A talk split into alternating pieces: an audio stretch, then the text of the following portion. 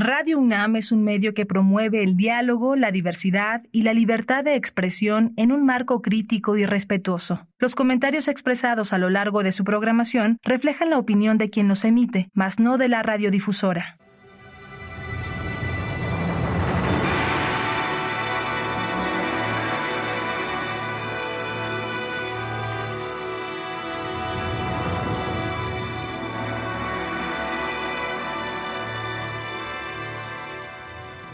Radio Universidad Nacional Autónoma de México presenta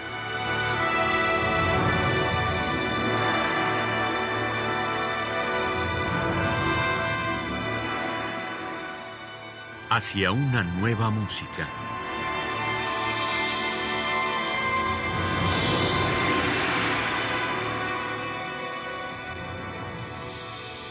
Programa a cargo de Ana Lara.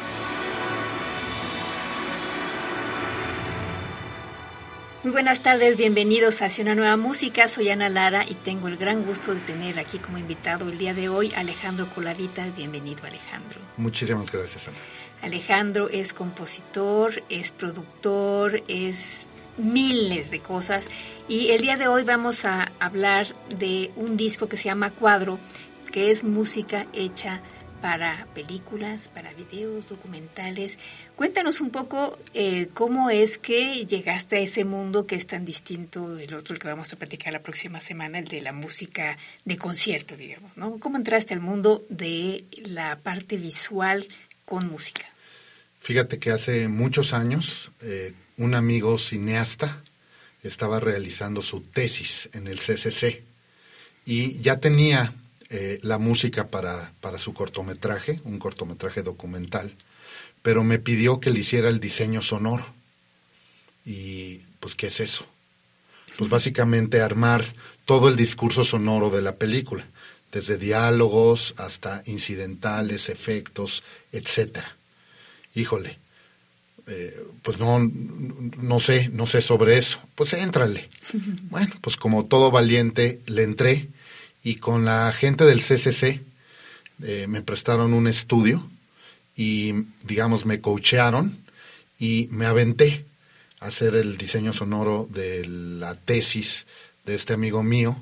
Y cuando se presentó ahí en el CCC, me dieron otra película y de repente me aventé cuatro años seguidos, sobre todo trabajando con el CCC no exclusivamente, pero mayoritariamente. Es una escuela increíble, ¿no? Con, con la escuela, ¿no? Porque al final del día eh, no hay muchos diseñadores sonoros. No es una, digamos, no es una clase, no es una materia, no hay una profesión, digamos, exclusiva para ellos. Así que, digamos, mi sensibilidad de músico probablemente ayudó a crear, ¿no? Como una linda mezcla entre la música y el audio de las películas. Y nada, Estuve haciendo música y diseño sonoro durante cuatro años para el CCC y bueno, pues yo fui, fue una época eh, bastante feliz en ese sentido. Y luego, bueno, ya te seguiste, ¿no? Porque este disco está dedicado justamente a tu trabajo con el cine, con los documentales. ¿Por qué es hacer este disco? Bueno, sí, sí por, por un lado, como compositor, el cine, la televisión, digamos, estos medios eh, visuales o audiovisuales, pues es una es, es, un lugar, digamos, muy atractivo para los compositores, ¿no? Y, y, queda claro que yo estoy muy agradecido con haber tenido estas oportunidades, sobre todo de hacer música. Y en algún momento, eh, bueno, pues a lo mejor habían buenos trabajos, ¿no? Y, y me daba un poco de pena que se quedaran ahí, ¿no? Guardados, porque al igual que la música en el cine, también a veces haces la película, pero es muy difícil accesar a ellas o encontrar, digamos, eh, lugares donde exponerlas. Además, son en la mayor parte, me imagino, producciones independientes, pequeñas producciones. Correcto, la mayoría de ellas eh, eran trabajos de la escuela, del CCC, o trabajos independientes. Eh, en o sea, esto que vamos hoy es parte de lo que hiciste con el CCC. Es, eh, Algunas de ellas son parte de las películas que hice con el CCC, otras son fuera del CCC, pero digamos fue básicamente esa, esa primera década de este siglo que, que, estuve muy activo digamos, en ese mundo. Y, y bueno, quería hacer el disco en pro de de poder eh, darle un poco más de difusión sobre todo a la música. Y queda claro que será una música relativamente extraña porque no está planeada como un discurso musical para ser oído, sino en realidad están comprimidos los fragmentos musicales y entonces queda, digamos, como una especie de collage medio extraño, pero de todas maneras creo que, que valía la pena, al menos para mí, ¿no? hacer accesible esta música. No, justamente te iba yo a preguntar, porque efectivamente trabajar con audiovisuales es distinto a hacer música pura y dura, como dicen, ¿no? Em, ¿En qué medida tú te adaptas a lo que estás viendo, a la historia? Eh, ¿En qué medida también tienes que hacer gala de, de humildad porque seguramente habrá momentos en donde tú pensabas que la música tendría que durar más y tal vez duró menos. En fin, esta experiencia con ya el trabajo de hacer música para algo más, ¿cómo, cómo es tu experiencia? Pues mira, me tocó un poco de todo, porque había directores o directoras que son más exigentes, que tenían más claro lo que querían, y había otros u otras que no, no lo tenían tan claro, entonces me daban mayor libertad. Eh, lo que sí creo que tiene en común todo este mundo del cine o la televisión o los audiovisuales es que te permite en realidad hacer casi cualquier discurso musical. Hay menos prejuicio, digamos, para el público, porque siempre y cuando empate muy bien con la, con la imagen, con la escena, si la acompaña bien y crea más o menos el mood, el feeling, digamos, de lo que se pretende con la película, puedes poner música sumamente extraña y nadie se queja, ¿no? No es como un concierto de música donde un público, vamos a decir, general, que a lo mejor no tiene gran noción de esta, de esta llamada música contemporánea, puede encontrarlo difícil de oír, ¿no? En cambio, cuando lo acompañas de imagen, medio el, público en general, aunque no sea experto en música o melómana, este puede, puede tolerar discursos musicales más, más experimentales y, atrevidos, diría yo. Sí, es verdad. Bueno, ¿qué te parece que escuchemos la primera, el primer ejemplo que se llama 12.511 Rosendo y es el coro de algo? Cuéntanos. Sí, esta es una película eh, basada en una persona, Rosendo Radilla Pacheco, que fue levantada por el ejército en los años 70 y desaparecida. Y bueno, pues una película con mucho dramatismo, porque el tema es realmente dramático. Y nada, con toda la economía de recursos que hay en el cine independiente, tratamos de hacerlo mejor solamente con una guitarra eléctrica. Así que, bueno, pues este es uno de los, digamos, de los ejemplos musicales que acompañan a esta película. Y Alejandro Saki es el intérprete en la guitarra eléctrica. La música es de Alejandro Coladita.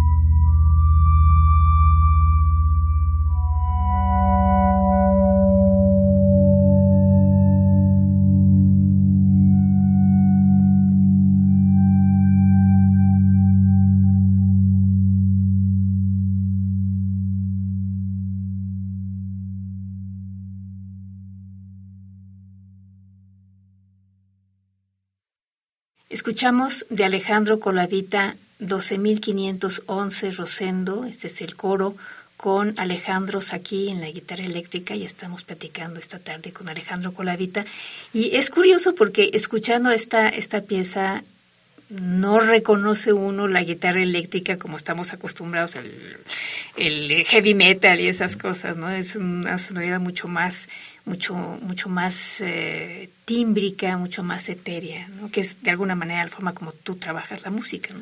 Sí, sí, y, y, bueno, la guitarra eléctrica me parece un instrumento fenomenal por la, por la capacidad multitímbrica, por los efectos, ¿no? Y, y, siempre he tenido como la inquietud de integrarla al mundo de la música contemporánea, cosa que no ha sido sencilla. Pero bueno, cuando trabajas con ella sola pues, se pueden crear este tipo de sonoridades, ¿no? Muy, muy, de manera relativamente sencilla. ¿Tú eres guitarrista? Fíjate que no. No, pero eh, con, con, Alejandro Saki he trabajado muchos años y bueno, pues a veces usas a los intérpretes como, como tu instrumento, ¿verdad? Sí, totalmente. Bueno, eh, una de las cosas que me llama también la atención de tu disco es que eh, los intérpretes tocan varios instrumentos y algunos instrumentos que no tienen nada que ver el uno con el otro, como por ejemplo Estigia Oseguera que toca el violín y el saxofón. ¿Dónde sacaste esos músicos? creo que cuando uno es joven le entra tocho morocho, ¿no? A todo. Y Estigia en realidad toca violín y viola, pero en su en una época de juventud también tocaba el saxofón y cuando tú estás haciendo la grabación y tienes esos instrumentos a la mano, pues ¿por qué no, no? Y entonces, eh, pues estos son tres músicos los que participaron en este disco y bueno, pues todos muy entrones, eh, colaboraciones muy padres y pues así se hacen con los años también las relaciones entre intérpretes y compositor. Bueno, platícanos de Una Bala. Una Bala. Pues Una Bala es, eh, es la primera música que hice para una película.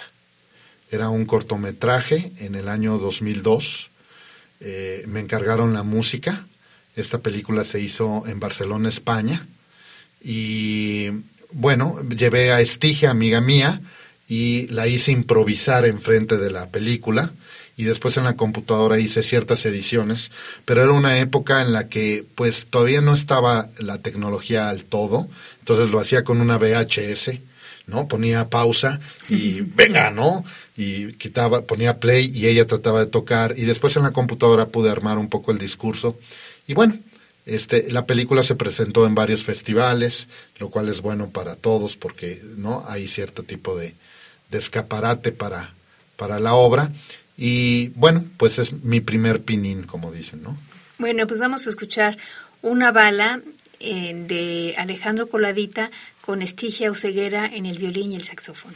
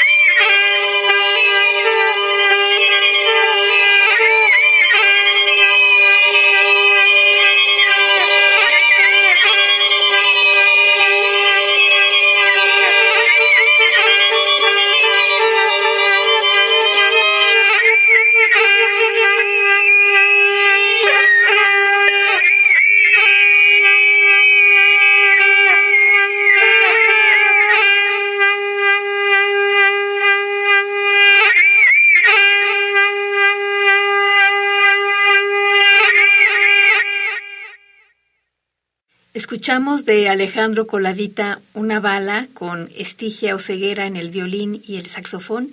Estamos platicando esta tarde con Alejandro Colavita y escuchando música de su disco Cuadro que apareció creo que recientemente, ya no sé, eh, tú nos dirás, en el sello Cero Records, que es una empresa maravillosa que fundaste tú junto con eh, Andrés de Robina, ¿no? Cuéntanos un poco de este proyecto de Cero Records que cumplió el año pasado 20 años, que no es poca cosa, y que han hecho una colección muy sofisticada, pienso yo.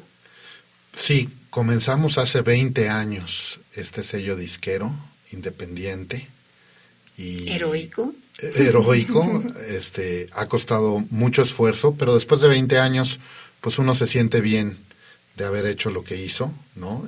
tenemos en el catálogo, no sé exactamente, pero debe ser cerca de 50 discos a lo mejor, ¿no? Y, y bueno, pues siempre muy, muy orgulloso de, de, poner a disposición del público música que de otra manera estaría ahí guardada en cajones o en discos duros. Así que, bueno, pues ha sido una labor difícil, pero muy gratificante. Y bueno, pienso que hay que seguirle dando un poco más hacia el futuro. ¿En dónde puede la gente comprar los discos que todavía hacen discos? Es correcto. Está en nuestra página de internet www.0-records.com. Si nos escriben, ahí están los emails. Si nos escriben, eh, eh, eh, claramente todavía tenemos los discos compactos, pero si no están en las plataformas digitales que todos conocen, ¿no? Digamos, de acceso para todos, diría yo. Fantástico. Bueno, Alejandro, cuéntanos de El túnel. El túnel. Esta es una película del año 2006, en ese tiempo hecho por una pareja de abogados que trataban de promover aquí en México los juicios orales. Eh, así que lo que se hizo en esta película fue eh, viajar a Chile, donde existen los sistemas orales, y así se hacía un comparativo de cómo funcionaba la justicia, sobre todo para delitos menores aquí en México en comparación con Chile. Y entonces lo que uno puede observar en la película y digamos en, en la realidad es que cuando, había, cuando hay un delito menor en Chile, ese delito menor pasa a tres jueces y tres jueces en 15 minutos atienden la situación y dictan sentencia. Y en cambio cuando uno lo compara con lo que ocurre en México, pues hacen unos archivos, no sé, de 20 centímetros de grosor de hojas y pues es muy difícil para un juez realmente leer, ¿no? Este, toda esa cantidad de información y entonces pues hay una inclinación, al menos en esa época, pues nada, pues, a, a, dictar sentencia sin tener como toda la información completa y eso lleva a, o llevaba a que las cárceles estuvieran realmente llenas de personas que cometieron delitos menores y que al tener problemas, digamos, económicos, pues era difícil eh, realmente resolver ¿no? las cuestiones de justicia. Y bueno, pues fue una película que causó de alguna manera controversia, porque hasta donde yo sé, se, se pusieron los, los juicios orales en algunos estados del norte del país, ¿no? Pero no, no prosiguió digamos, hacia el resto de la República. Wow. El efecto que puede tener una investigación, ¿verdad? Es increíble. Bueno, pues vamos a escuchar el túnel con la música de Alejandro Colavita y Jesús Lara en el contrabajo.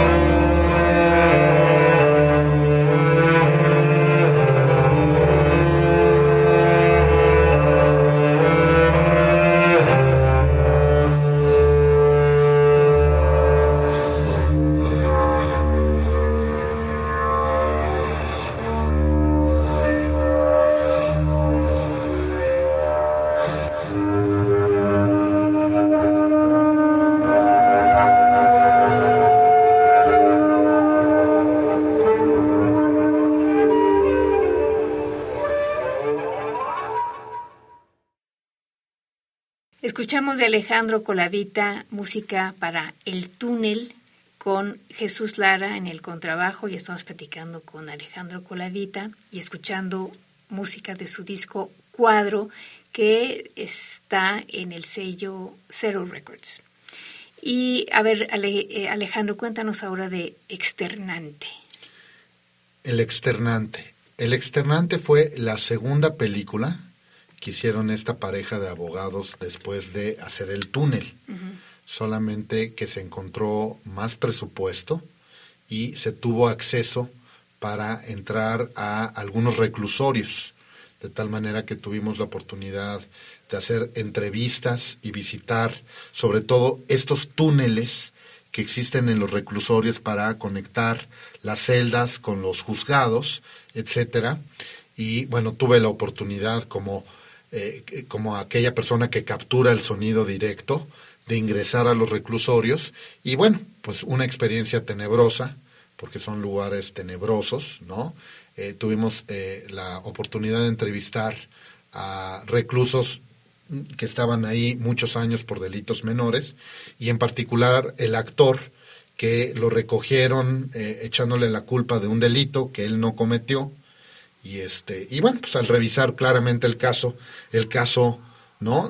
llevó a recoger pruebas y la película misma es básicamente como el juicio en el cual termina con la liberación del personaje porque realmente estaban todas las pruebas para determinar que él no tuvo nada que ver con el asunto, sino que fue recogido por la policía en este sentido de manera arbitraria y casi casi de dedazo para nada, para simplemente hacer la chama de que algo algo pasaba, ¿no? Así que la película tuvo mucho éxito, cambió su nombre de externante a presunto culpable, pero yo tuve una situación con la producción en la cual pues simplemente sacaron a varios de los creativos, entre ellos yo, y mi, y mi música finalmente no, no, no formó parte, digamos, de la versión final, pero sí de la versión que se presentó en el Festival Ambulante. Entonces, bueno, en pro de, de, no perder la música, la puse, la puse en este disco. Bueno, pues vamos a escuchar la música de El Externante de Alejandro Colavita con Estigia Oseguera en el violín, Jesús Lara en el contrabajo y Alejandro Saki en la guitarra.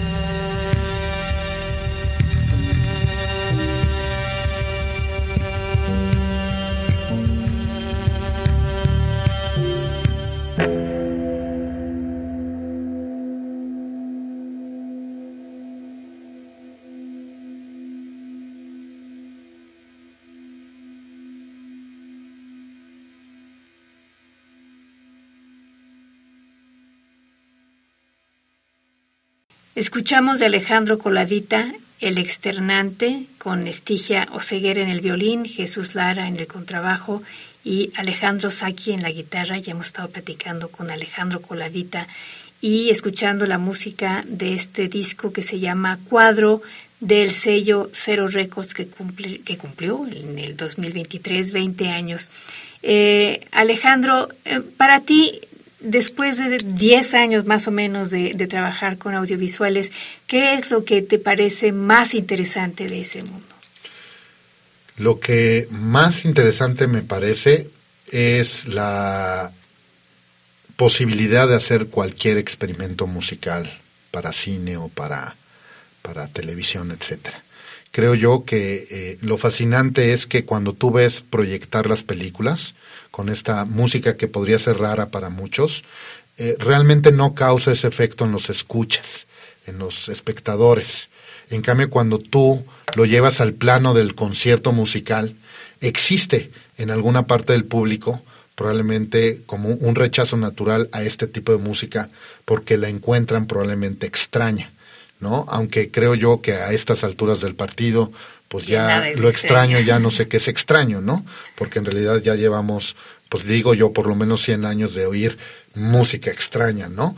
Pero sí creo que el poder del audiovisual, ¿no? Al entrar por los ojos, hace que el público en general baje la guardia con el discurso musical con el discurso sonoro y creo yo que para el mundo de los compositores, compositoras, pues esto es muy interesante. Aparte que es otro medio para, para trabajar, ¿no? Otra, otra oportunidad para poder producir música y hacerlo de manera interesante si uno lo toma con seriedad. Pero también la música, el sonido, cuando está relacionado con la parte visual, eh, puede cambiar totalmente la la percepción de lo que estás viendo, ¿no? En, ese sentido, creo que tu música también le da otro giro a esa, a esa manera de percibir con los ojos y con los oídos. Es correcto. Aparte también tuve la, la oportunidad en algunos casos de estas películas, no solamente hacer la música, sino también hacer el diseño sonoro. Entonces, mezclar el violín con el viento o con ciertos sonidos, digamos, del discurso de la película, lo hace también interesante porque hay un punto donde no sabes qué forma parte de la música y qué no. O probablemente todo lo que estás percibiendo sonoramente es musical, ¿no? Entonces el pajarito se puede integrar perfectamente a la música, los pasos, los incidentales, los ambientes, y esto pues creo yo es una oportunidad que no es común en el ámbito musical nada más, ¿no? Oye, bueno, eso de hacer este todo el diseño sonoro, los pasos y eso que debe ser una cosa bastante compleja, ¿no? Este, ¿en qué medida eso ha transformado o no la música de concierto, tu música de concierto?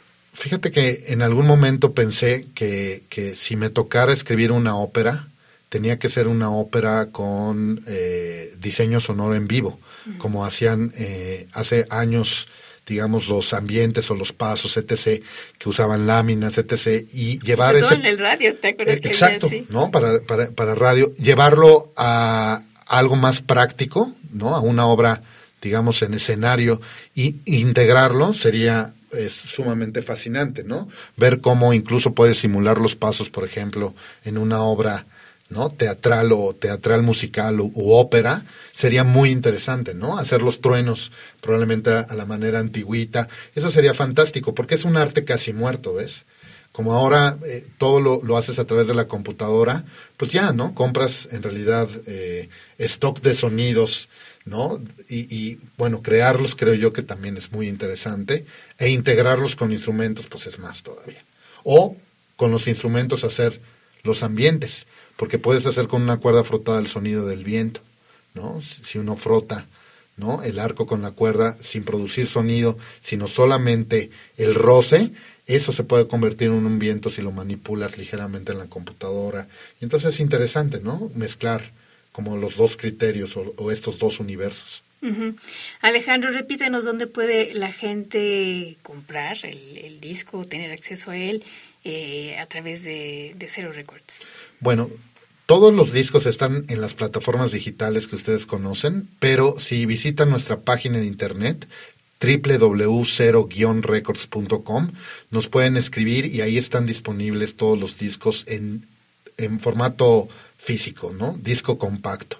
Porque ahora creo yo que después de la pandemia eh, ya algunas tiendas incluso modificaron sus criterios de venta y no, el CD parece un, un objeto casi en extinción, aunque habemos unos necios. Sí, y quién sabe, porque bueno, ahora están volviendo a aparecer los LPs, a lo mejor vamos a empezar a, volver a comprar LPs. Sí, aunque son un poco caros. Sí, ¿verdad? Son un poco caros y, y, bueno, a mí me gustaría que se mantuviera también el disco compacto porque creo que en la producción del mismo pues hay una relación con un diseñador gráfico, escribir un texto, tomar fotografías, ¿no? Eh, digamos, tener tangible. Y lo que creo con las plataformas digitales es que es como una nueva edad media, ¿no? Está la música accesible, pero es anónima. O sea, está despojada de todos los créditos y los créditos pues solamente hacen mención del trabajo y del esfuerzo y de las personas que participaron en la producción de algo tan grande como es un disco. Y hablando de eso, justamente eh, tenemos las notas de Juan Arturo Brena, que no solamente es el, gran crítico de música en nuestro país, sino que no solamente es cinéfilo, él es un profesionista del cine y tiene una mirada y un oído muy agudos para, para darse cuenta de la calidad de tu trabajo, en particular de lo que nos has compartido hoy y lo que aparece en este disco que se llama Cuadro. Y los invitamos a que lo, lo compren, que lo escuchen y que conozcan más el trabajo de Alejandro Colavita. La próxima semana tendremos otro programa con él, pero hablando de otro tipo de música también súper interesante, así es que los invitamos la próxima semana. Pues te agradezco muchísimo, querido Alejandro. Muchísimas gracias, Ana, por la invitación y pues encantado de estar aquí contigo. Y gracias a ustedes por habernos acompañado. Estuvo Alejandra Gómez en la producción, Daniel Hernández en los controles técnicos. Yo soy Ana Lara. Muy buenas tardes.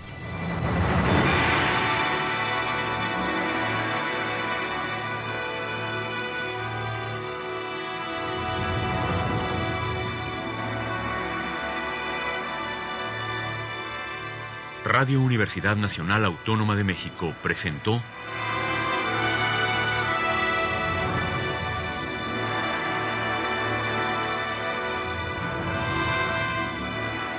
Hacia una nueva música.